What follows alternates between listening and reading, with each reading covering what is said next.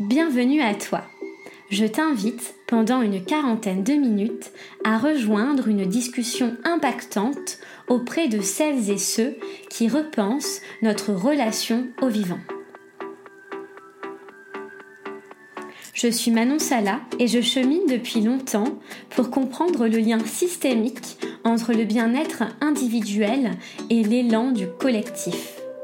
Alors, es-tu prêt, prête à m'accompagner dans ce jeu de pistes afin de semer ensemble les indices vers une nouvelle conscience? Aujourd'hui, je reçois Jade Verda au micro de Nouvelle Conscience. Jade Verda est danseuse pour la justice sociale et écologique. Elle insère son engagement dans la création artistique et la réflexion philosophique, notamment en tant que cofondatrice du collectif Minuit 12, aux côtés de Pauline Linda et Justine Sen. Le collectif Minuit 12 réunit danseurs, danseuses et artistes pluridisciplinaires autour de créations sensibles. En recourant à la danse, l'image et le corps, le collectif transpose l'espace scénique dans le milieu urbain et le milieu sauvage, à travers des chorégraphies inspirées de la fluidité du monde vivant.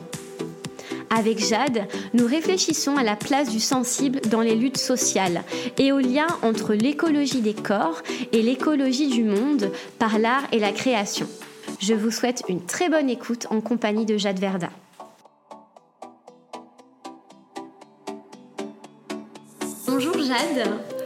Bonjour. Bienvenue euh, au micro du podcast Nouvelle Conscience. Je suis très contente de t'accueillir aujourd'hui.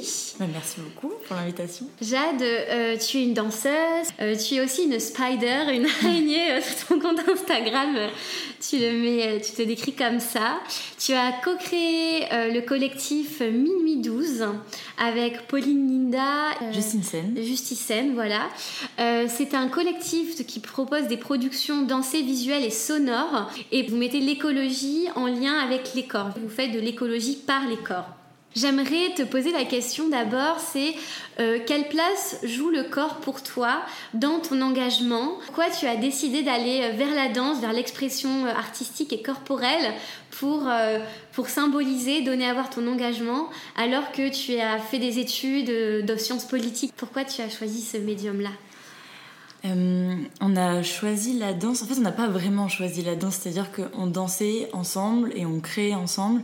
Et forcément, bah, quand on crée, on crée sur des sujets qui nous intéressaient. Donc on s'est mis à créer notamment un compte environnemental dansé sur l'eau. Euh, et donc en fait, c'est juste qu'on s'est mise dans nos pratiques artistiques à parler des sujets qui nous, qui nous intéressaient. Donc forcément, l'effondrement de la biodiversité, toutes les perturbations qu'on vit en permanence, bah, ça nous inspirait en quelque sorte. Et donc ça s'est fait de manière un peu intuitive. Et c'est après qu'on a commencé aussi à mettre des mots sur le fait d'utiliser le corps euh, comme euh, outil de militantisme. Et en fait, ce qui est intéressant dans le corps et dans le, mouvement qui est la danse, c'est que c'est que le, mouvement, c'est vraiment, euh, enfin, l'émotion qu'on va créer. Émotion, ça veut dire mise en mouvement, et ça veut aussi dire révolte sociale. Et qu'en fait, on crée une forme de mise en mouvement corporel au-delà des mots, au-delà des chiffres, au-delà des informations, qui est aussi une invitation à, à danser, mais c'est plus largement une invitation au mouvement, à au changement. Hmm, d'accord. Et quand vous parlez d'écologie par les corps, du coup, qu'est-ce que ça signifie pour vous?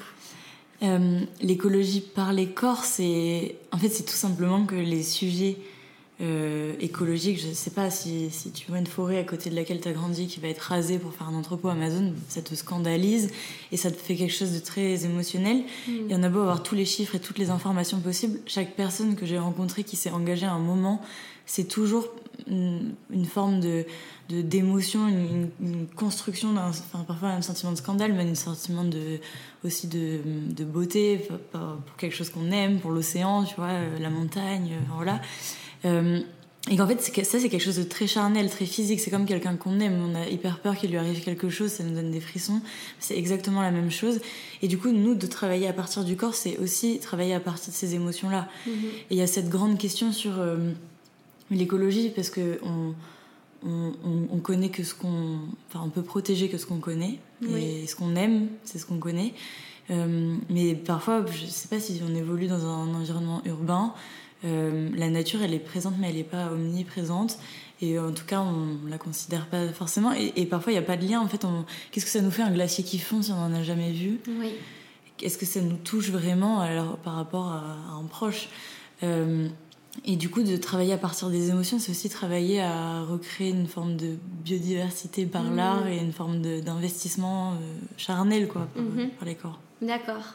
Est-ce que finalement, c'est comme si aussi euh, les émotions que vous aviez ressenties, donc euh, puisque toi, tu as l'air quand même relié à, ces, écosystèmes qui disparaissent, est-ce que c'est comme si le fait d'avoir vécu des émotions liées à eux, c'était un, moyen pour vous aussi de les traduire en, spectacle ou en fait de les extérioriser finalement comme quelque chose pour vous-même, pour vous sentir mieux? Ouais, de toute façon, je pense que tous les artistes partent, forcément de d'eux. Enfin, de toute façon, c'est j'ai l'impression que plus on est intime, enfin, plus on dit quelque chose d'intime, euh, plus euh, on va être sincère et plus ça va être juste aussi. Et par exemple, quand on a commencé à créer sur l'eau, c'est Pauline qui a écrit euh, la pièce. Mhm. Et c'est parce que sa famille vient de Normandie et qu'elle a grandi à côté de la mer et elle adore, enfin, je sais pas, elle adore toutes les petites bestioles, on va dire, maritimes. Et du coup, c'est pour ça qu'elle s'est mise à écrire sur l'eau. Mais par exemple, là, on est en train d'écrire une pièce euh, sur la désobéissance civile. Mhm. Et ça, c'est né un peu de tous les moments, euh, les interstices avant ou après une répétition où on discute. Parce qu'on se retrouve, on discute de l'actualité, on discute de ce qu'on a vu, de, vous avez vu comment ils ont été délogés, comment ils ont été portés. Enfin, bref. Euh, et en fait, on, ça. C'est ça, c'est nos discussions, c'est nos rencontres aussi de nous, nos différents univers dans le collectif qu'on essaye de qu'on essaye de traduire euh, sur scène. D'accord. Donc c'est vraiment à la fois votre vécu intime, mais également le vécu social avec euh, les personnes avec qui vous partagez vos luttes et aussi vos espoirs, vos peurs. Oui, et, et, nos créations aussi, parce que dans le collectif, la particularité, c'est que personne n'a le même style de danse, mais c'est vraiment très très éclectique. Quoi. On, peut, mhm. On a euh, des personnes issues du hip-hop, mais du locking, euh, du popping, après des personnes issues de l'électro, du walking. Euh, moi, je viens plutôt de la gym, donc plutôt de l'accro. Pauline plutôt du classique, mais avec, après une formation en contemporain. Enfin, c'est très éclectique, mais du coup, pour se trouver ensemble, vraiment chorégraphiquement, quoi, pour trouver des mouvements que tout le monde peut faire, c'est hyper intéressant parce qu'on fait beaucoup d'improvisation et c'est des points de rencontre un peu surprenants. Quand quelqu'un va montrer un mouvement d'un certain style de danse, en réalité, il va être traduit différemment. Et, et, nos styles de danse, c'est aussi nos histoires personnelles au final, parce qu'on vient pas des mêmes endroits. On mm. n'a pas, je sais pas, c'est nos adolescences aussi, comment on a rencontré la danse. Et, et, euh, et, du coup, dans la lutte, ça se ressent parce qu'on n'a pas les mêmes prismes mm. souvent. Et c'est trop, et c'est ça qui est intéressant parce que quand on discute, c'est super riche. Que si j'étais que avec des gens qui viennent comme moi euh, un peu de la campagne et qui font le mm. même style de danse, ben, on aurait à peu près le même vécu. Alors que là, euh, quand on crée quelque chose, du coup, on part de chacune de, nos expériences et c'est riche. Oui, finalement, la, diversité dont le, vivant a besoin pour pouvoir vivre et émerger, exister, vous la mettez aussi encore toujours hein, dans votre danse. Oui. C'est ça, on a un écosystème dans nos studios de répétition. Et même ce qui est important, euh, vous le mettez en avant lorsque vous faites des appels à, danseurs et danseuses, c'est euh, la diversité des corps.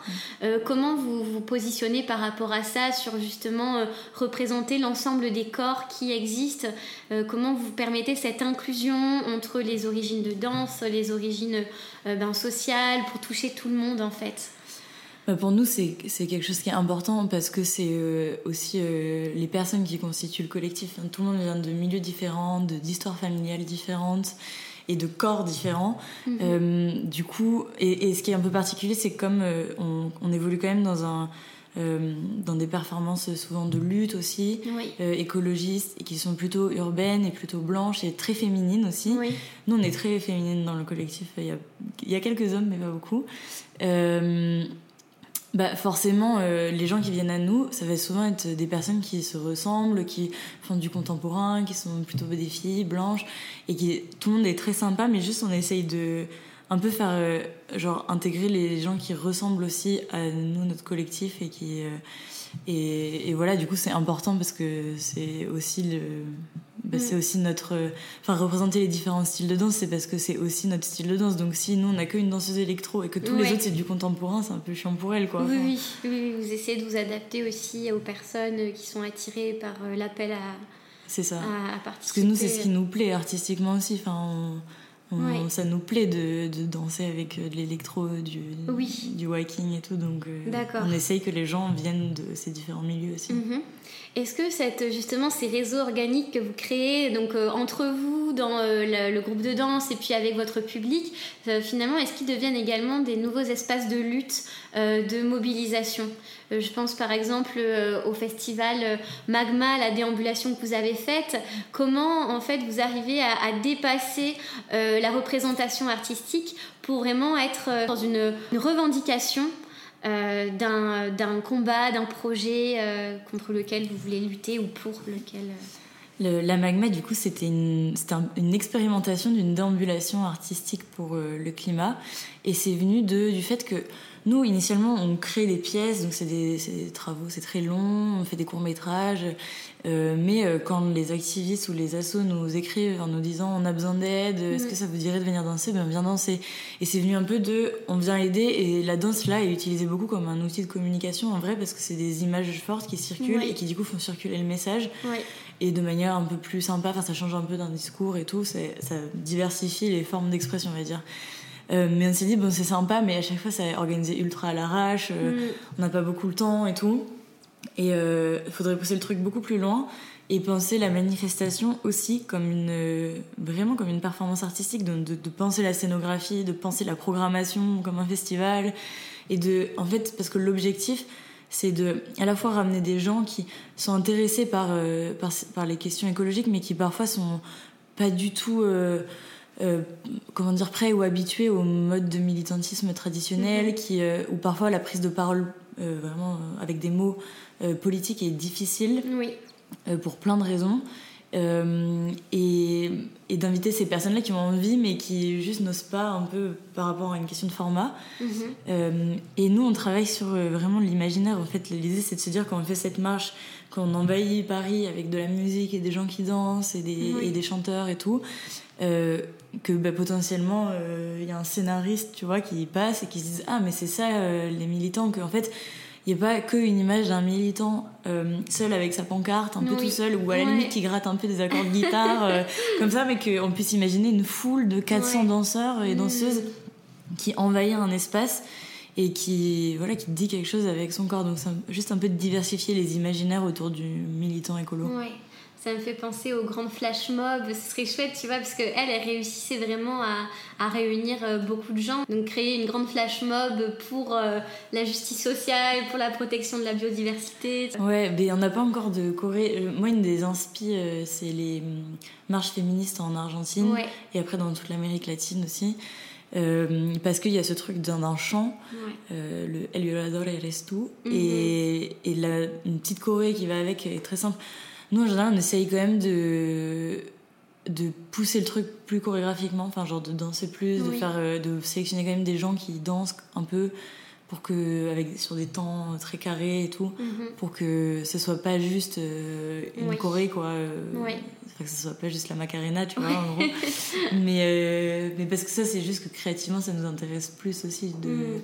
de, de pousser on va dire l'exigence d'accord Comment vous, vous intégrez le, milieu dans lequel vous vous trouvez pour créer vos chorégraphies? Je pense notamment à, l'une de vos chorégraphies qui est vraiment magnifique, où vous étiez dans une forêt. Euh. Oui, mais justement, ça, ça partait du fait qu'on voulait créer un court métrage euh, qui imagine une, une, action militante, mais avec que des danseurs, et dans un milieu naturel. Enfin, on, prend, on imagine qu'on prend un espace et qu'on va euh, manifester en dansant. Donc la Corée est assez euh, dynamique, ça commence par des courses un peu comme ça dans la forêt, on ne sait pas où on va, tous les danseurs arrivent et, et là c'est quelque chose d'assez combatif. Mm. après très organique aussi avec des portées et ça c'était vraiment pour créer des images qui nous plaisent et montrer, montrer un peu à quoi ça ressemble une idée d'action par l'art mm-hmm. après souvent évidemment le militantisme ça se fait aussi en ville devant les lieux de pouvoir on a dansé devant le siège de Total.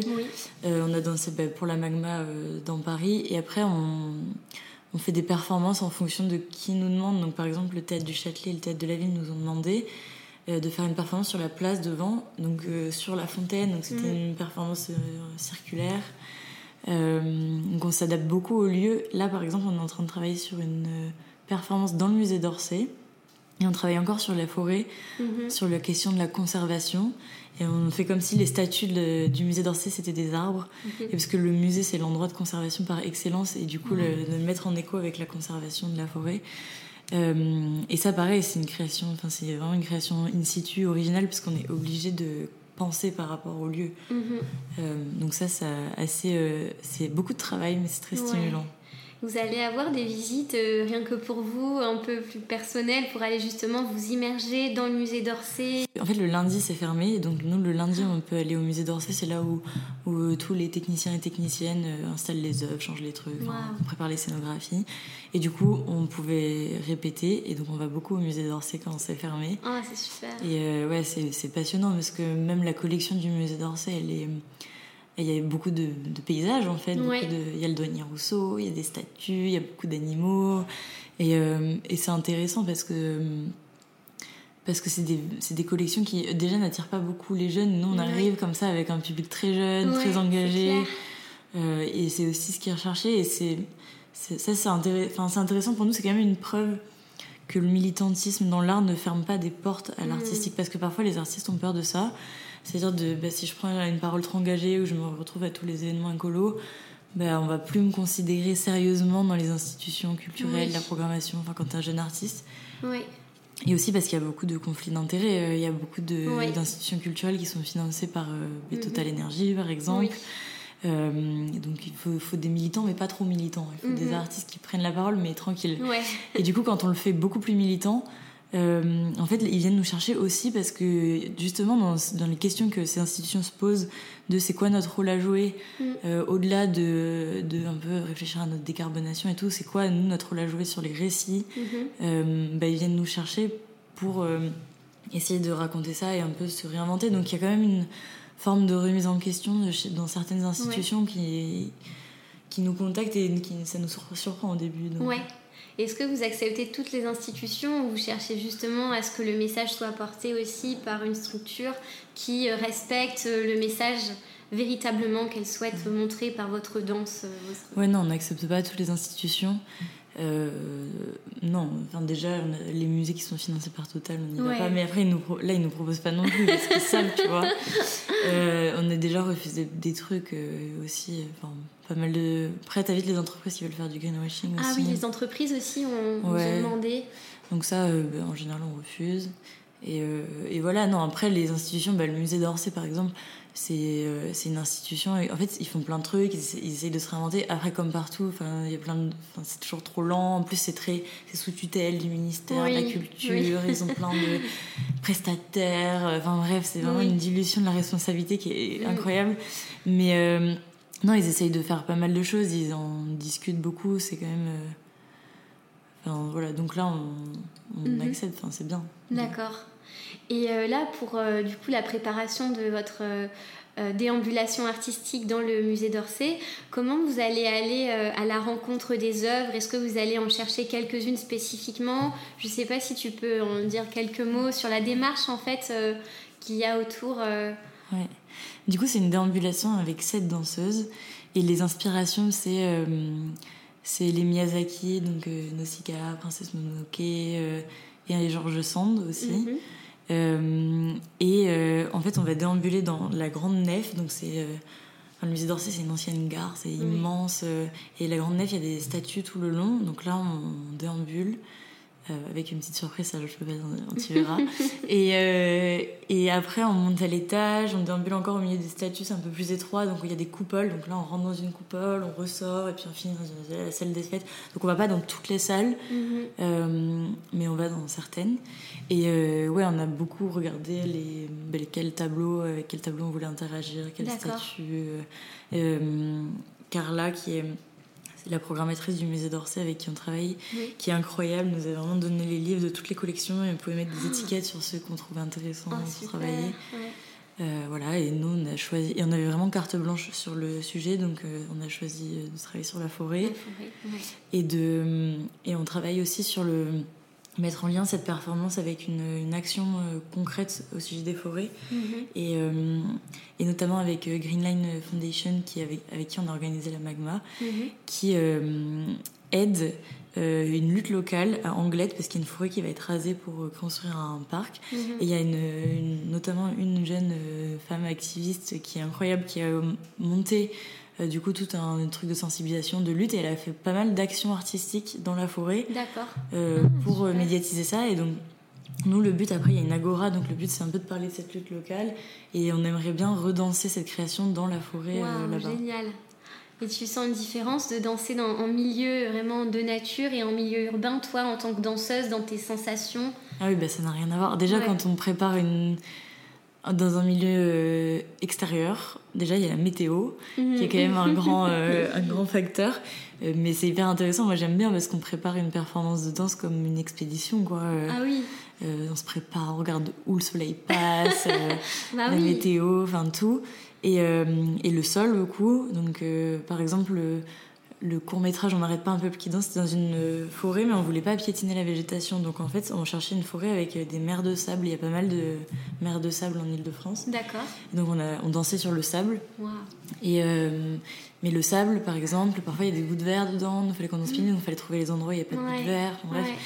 Euh, donc euh, il y a plein de contraintes comme ça. Et le sable, c'est instable, mais en même temps, une pente euh, pleine de sable, bah, on, peut, on, peut, rouler dedans et danser en pente, donc c'est incroyable. Mmh. Donc c'est, moi j'adore euh, danser dehors parce que c'est c'est une contrainte créative. C'est, ça peut paraître comme une contrainte par rapport à un studio, mais du coup, tu trouves des nouveaux mouvements que tu trouverais pas en studio. Ouais.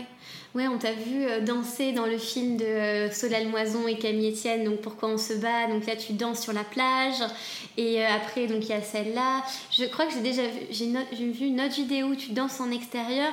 Mais en fait, j'ai l'impression que tes mouvements aussi sont très inspirés par rapport à ce que mm. tu ressens euh, sur le moment. Et donc, en effet, euh, le style de danse va beaucoup changer. Mm. Voilà, je pense à cet hangar, euh, toujours dans ce film documentaire, où là, il y a tout un jeu avec le sable, la terre, hein, ou enfin vraiment. Ouais, la poussière. La poussière, voilà. c'est ça, avec Solal, du coup, on se donnait des, indications de ce qu'on voulait raconter. En général, une, deux, trois émotions, enfin, il me donne une, deux, trois émotions et on choisit une musique qui correspond. D'accord. Et donc, la plage, euh, c'est une belle plage de sable noir. Euh, on y allait à 23h, il faisait encore jour, mais un peu, un peu brumeux, comme ça. Euh, et là, c'était vraiment juste habiter l'espace et donc quelque chose d'assez doux, assez délicat, assez euh, flottant et tout. Le hangar, euh, à l'inverse, c'était plus la colère, donc euh, c'est pour ça mm. que le but, donc un espace un peu plus urbain, mais avec beaucoup de sable, beaucoup de poussière, beaucoup de colère et, ça danse. Enfin, la musique, c'est une musique de Woodkid, c'est Goliath d'ailleurs. Mm-hmm. Alors que la dernière vidéo, toute dernière du film, c'est je pensais même pas qu'on allait garder cette séquence parce que c'était tellement horrible sur le moment, il y avait tellement de vent, j'avais tellement froid et puis j'étais vraiment, le sol était, on était un peu en pente, il y avait plein de gravier et moi je dansais pieds nus. Euh, et il y avait du vent mais vraiment j'entendais même pas la musique quoi, c'était hyper fort. Et donc euh, j'étais très déséquilibrée et euh, on n'avait pas eu beaucoup de temps et tout. mais du coup, ça, ce qui est intéressant, c'est que du coup, on voit le vent. Enfin, on voit le mm. vent dans mes vêtements, dans mes cheveux. Oui on voit un peu la puissance. Euh, et du coup, ben, je, je peux pas trop bouger les pieds parce que sinon je tombe, donc c'est très du, du, corps. Du corps, et tout. ouais, c'est ça. Euh, ouais on voit pas, mais euh, quand tu parlais tout à l'heure, tu faisais les mouvements aussi. Enfin, oui, voilà, oui, pour ceux qui nous écoutent, euh, j'ai eu un petit spectacle de mimétisme. Voilà, très très beau. Super. Et comment tu vois ton engagement par la suite? Est-ce que pour toi, tu veux continuer dans euh, voilà cet engagement de ton âme finalement, de ton corps dans la pratique artistique de la danse, ou tu, tu sens que tu vas avoir envie d'unir une autre façon d'agir? Euh, non, je vais continuer encore parce que c'est un peu infini. Déjà en, philosophie, je travaille exactement sur le même sujet, donc euh, sur le corps et l'écologie. D'accord. J'ai travaillé sur ça chez Merleau-Ponty et là chez Donna Haraway. Euh, et c'est infini comme sujet. Et surtout en philosophie, c'est passionnant parce que en fait, on a passé tellement de temps à descendre le corps dans la philosophie occidentale. que du coup c'est tout un champ aussi. Il y a des gens qui ont essayé de le réhabiliter, le penser, mais du coup, dans, une société occidentale, le corps, c'est pas l'endroit du rationalisme, c'est pas l'endroit de la connaissance. Sauf que pour mm. moi, le corps, c'est un espace de connaissance vraiment ah très fort. Parce que de toute façon, on ne peut pas faire expérience du monde sans être dans notre corps. Euh, tout comme on ne peut pas faire expérience du monde sans l'extériorité et la matière, quoi, la matérialité de tout. Euh, et qu'il y a une forme de connaissance qui, qui, qui est intrinsèque quoi, euh, au corps et qui ne peut pas être remplacé par un, un, esprit. En tout cas, c'est beaucoup moins dualiste que ça. bref, du coup, sur le militantisme, je continuer à travailler sur le corps. Et, et d'ailleurs, tu parlais de spider, enfin d'araignée. Parce qu'en fait, je travaille beaucoup avec les cordes, euh, aussi en installation plastique. Donc, par exemple, j'ai fait une toile d'araignée qui tisse les liens de Total Énergie avec tous les secteurs de la société. Donc, c'est vraiment dans une pièce énorme. Euh, il y a plein, plein de, fils quoi, qui relient les informations. Et les spectateurs et spectatrices peuvent déambuler au milieu. Et euh, en danse, je fais aussi de la danse verticale. Donc, c'est comme en escalade, quand on est accroché à une corde avec un harnais. Et on peut danser, mais contre une paroi, donc à la mmh. verticale, ou suspendu à une poutre. Et on peut danser. L'avantage de ça, c'est qu'on peut danser à la fois en milieu urbain, donc sur une façade, euh, et à la fois en milieu naturel, en falaise. Et donc euh, j'aime bien parce que je peux à la fois penser quelque chose de très militant, parfois dans un milieu urbain, mais juste aussi quelque chose de, de, de beau, de réflexion sur euh, qu'est-ce que c'est que danser sur une falaise avec mmh. un, un, mur un peu abrupt. Oui. Voilà, donc je pense que je vais continuer de travailler à partir des cordes. À continuer à être l'araignée danseuse. Enfin, en anglais, ça, ça rend mieux, spider dancer. J'allais te poser la question justement, mais tu, tu as répondu. Pourquoi l'araignée oui. C'était parce que, et même en philosophie, du coup, là, je travaille sur Donna Haraway, qui parle beaucoup de nœuds hmm. et, de, et de nouer les choses entre elles. C'est vraiment une philosophie de l'hybridation. Et l'hybridation, c'est pas la fusion euh, des choses entre elles, c'est vraiment la, la, la, la manière dont les choses sont nouées et la manière dont chaque personne est un nœud. Donc par exemple, euh, toi tu es un nœud parce qu'à l'intérieur de ton estomac il y a plein de bactéries. En fait, on n'est pas une personne et l'extérieur, en fait, on est on est un écosystème de nœuds. Mhm. Et du coup, j'aime bien cette, ce côté du nœud. Et moi, plastiquement, ça m'intéresse parce que le nœud, c'est infini. C'est pareil, tu peux faire plein de nœuds de plein de manières. Puis il y a des nœuds qui te sauvent la vie. Enfin, en escalade, il y a des nœuds très simples. Tu peux monter, mais tu ne descends pas. Ah, et, euh, et donc, j'aime bien travailler sur euh, ces questions du nœud. Oui. Ben, tu as mis une, une autre euh, représentation artistique sur Instagram où tu es enveloppé dans plusieurs cordes noires aussi. C'est en lien aussi avec ta réflexion sur. ouais, c'est ça. Ben, en fait, nœuds, c'est que la danse verticale, c'est assez euh, dur à pratiquer parce qu'il faut trouver un endroit. Et du coup, pour la sécurité et tout ça, euh, les accroches, il faut toujours avoir un cordiste. Donc, euh, moi, je suis pas encore formée en cordiste. bref, je peux pas m'accrocher partout, quoi. Et donc, parfois, c'est frustrant parce que tu peux pas pratiquer tous les jours. Donc, je fais des recherches dans ma chambre où j'accroche à des meubles, quoi. Et je m'accroche dedans et je vois comment ça fait avec des cordes qui sont pas élastiques. donc, ça, ça réduit le mouvement, mais en même temps, ça compresse la chair. Euh, et après, je travaille avec des cordes élastiques. J'aime bien travailler les objets techniques comme ça. D'accord. Incroyable. Merci beaucoup Jade hein, pour, euh, pour, cette discussion.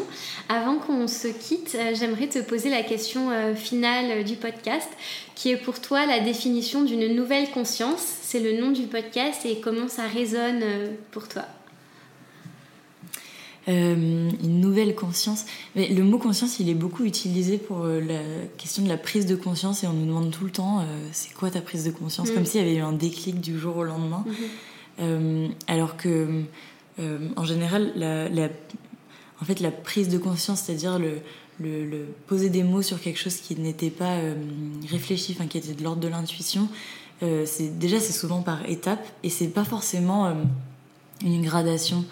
Euh, parfois, on est très conscient de quelque chose et puis on, retourne un peu dans l'intuition et puis on remonte vers un niveau de, conscience. Donc, moi, j'ai plus l'impression que quand tu dis nouvelle euh, conscience, je, en fait, je sais pas si c'est nouveau ou pas, c'est juste qu'on est dans cette oscillation en tout cas, et ce questionnement sur, euh, sur mettre des mots ou mettre des mouvements, sur un peu ces nouveautés qui nous perturbent.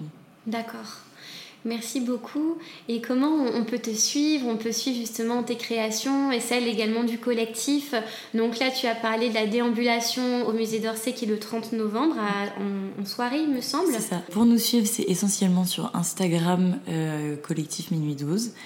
Et euh, moi aussi sur Instagram, euh, Jade Verda. Et après, là, on va d'ici quelques temps avoir un site internet et sûrement une, petite euh, newsletter. Enfin, en gros, vous pourrez vous inscrire pour avoir les infos des événements et des appels à participation aussi pour les performances participatives. Trop bien. Merci. De rien.